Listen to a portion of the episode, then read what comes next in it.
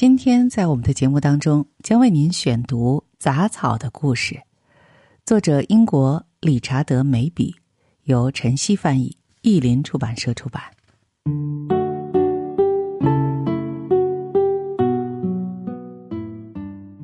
杂草另一个不受欢迎和饱受诟病的特征是毒性。美国最臭名昭著的杂草是毒漆藤。尽管它造成的经济损失远不是杂草中最多的，但它的形象已经随着 Jerry l e b e r 和 Max Stoller 制作的歌曲而深入人心。这对搭档曾制作过几首以杂草为主题的摇滚歌曲，如托尼·乔·怀特原唱、猫王多次翻唱的《做野菜沙拉的安妮》。在关于毒漆藤的那首歌中，毒漆藤被比作一个惯耍心机的女人，她会深入你的皮肤，然后你会需要一片海洋——炉甘石洗剂的海洋。实际上，炉甘石洗剂对缓解皮肤接触毒漆藤后的症状没什么用处。不管你跟这种植物的接触多么短暂，接触的地方都会立刻变红。只要一片破损的叶子轻轻扫过你的皮肤，噩梦般的体验就会随之而来，皮肤会红肿、起水泡，并且无法控制的发痒。如果你对这种毒素敏感，通常来说，胖人比瘦人更容易敏感，你的发热和水肿可以持续好几天。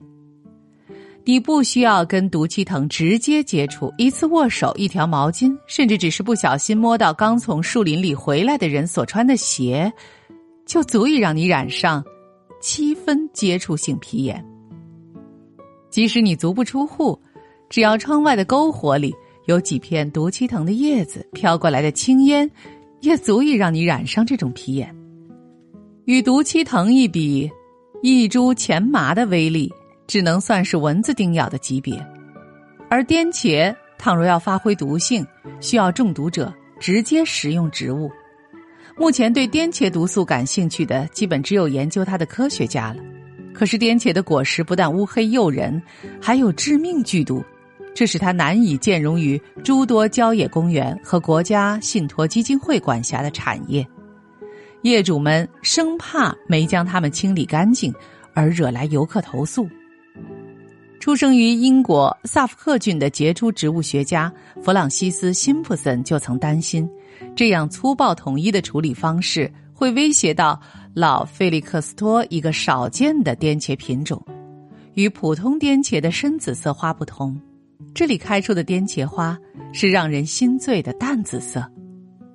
辛普森说：“这些植物和它们的果实面临着一种危险。”即有一天被一群过分热心的人找到，然后毁于他们之手。这样的毁坏经常发生在颠茄身上。如果有机会，我一定要去老菲利克斯托把他们的果实摘回来，保护他们，帮他们延续下去。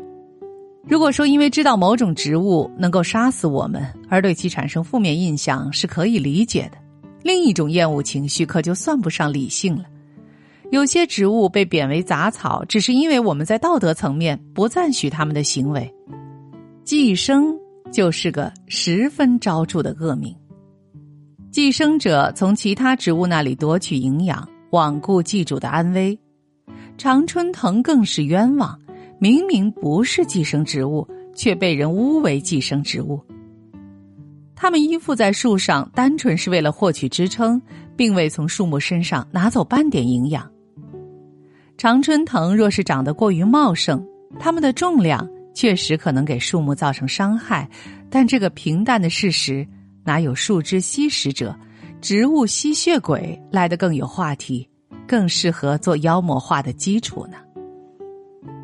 哪怕仅仅是外形丑陋或姿态不美，也可能会被当作弱点或道德层面的缺陷。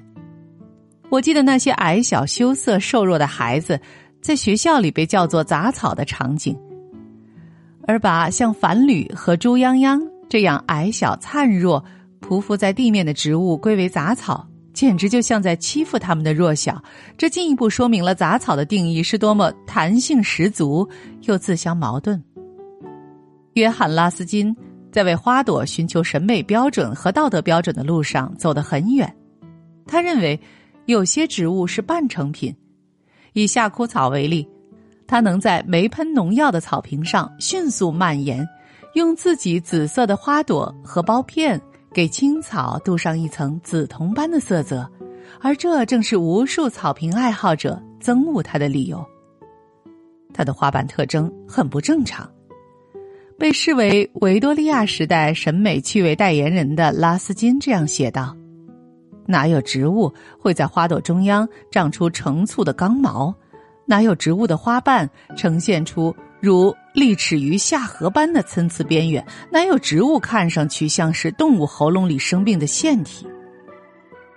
拉斯金难掩的厌恶。与人类常在植物中区分阳春白雪和下里巴人的行为如出一辙。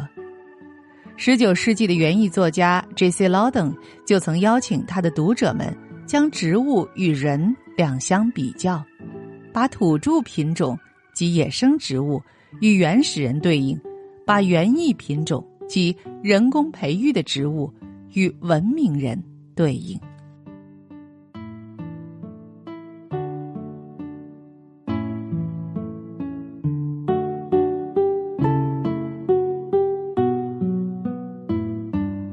以上就是今天的好书慢读，我是刘思佳，感谢各位的收听和陪伴，这里是解忧书房，再见。